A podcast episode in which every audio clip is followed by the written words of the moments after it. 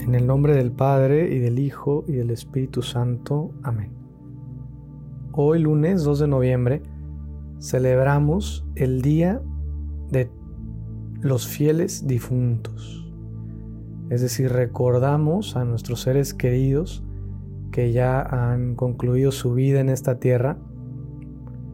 Una realidad que podría dar, causarnos tristeza por la separación que se da o miedo por el hecho tan fuerte de saber que pues esta realidad de la muerte forma parte de nuestra vida humana.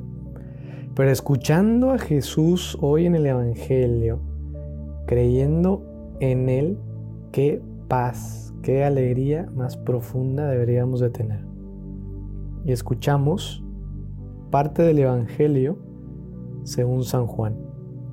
En aquel tiempo dijo Jesús a sus discípulos, no se inquiete su corazón. ¿Creen en Dios? Crean también en mí. En la casa de mi Padre hay muchas habitaciones. Si no fuera así, se los habría dicho. Pero voy a prepararles un sitio. Cuando vaya y les prepare lugar, volveré y les llevaré conmigo para que donde esté yo, estén también ustedes. Y a donde yo voy ya saben el camino. Tomás le dice, Señor, no sabemos a dónde vas, ¿cómo podemos saber el camino? Jesús le responde, Yo soy el camino, la verdad y la vida. Nadie va al Padre sino por mí. Palabra del Señor. Gloria a ti, Señor Jesús.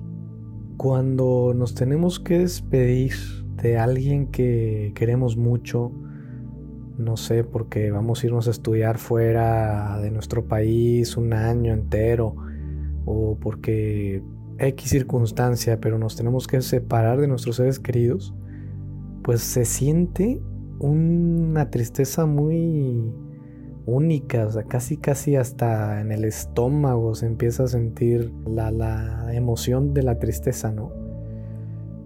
Pues cuánto más cuando nos despedimos de un ser querido que concluye su vida en esta tierra.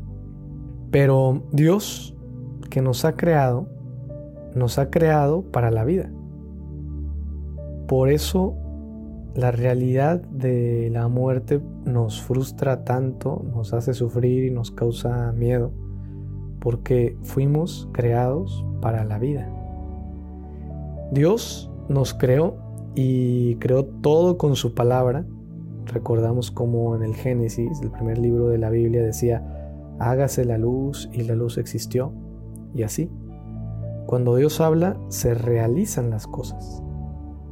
Pues hoy escuchamos a Dios en Jesús hablar sobre una realidad tan hermosa. Y Él dice, en la casa de mi Padre hay muchas habitaciones y voy a prepararles un lugar para que donde yo esté estén conmigo. Qué realidad más hermosa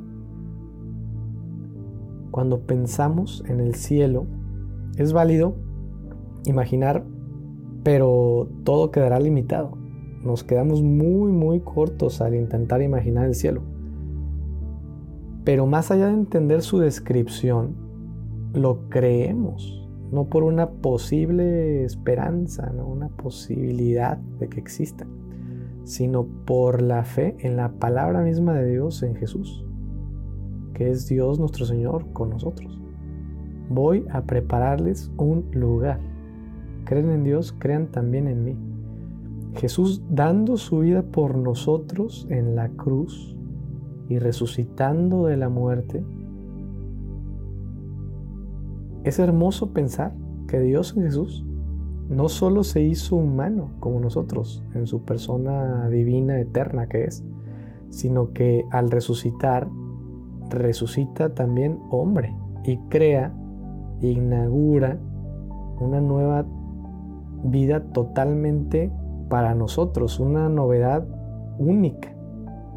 Por eso el cielo con Dios no solo será divino, sino también muy humano. Será algo muy hermoso que ni siquiera podemos imaginar, pero lo importante es prepararnos cada día para esa genialidad y esa hermosura del cielo que Jesús nos prepara, que Jesús nos promete y en la que nos encontraremos. Y ahora rezamos nuestra comunión espiritual. Creo, Jesús mío, que estás realmente presente en el Santísimo Sacramento del altar. Te amo sobre todas las cosas y deseo ardientemente recibirte dentro de mi alma, pero como no puedo ahora sacramentalmente, al menos ven espiritualmente a mi corazón. En el nombre del Padre y del Hijo y del Espíritu Santo. Amén.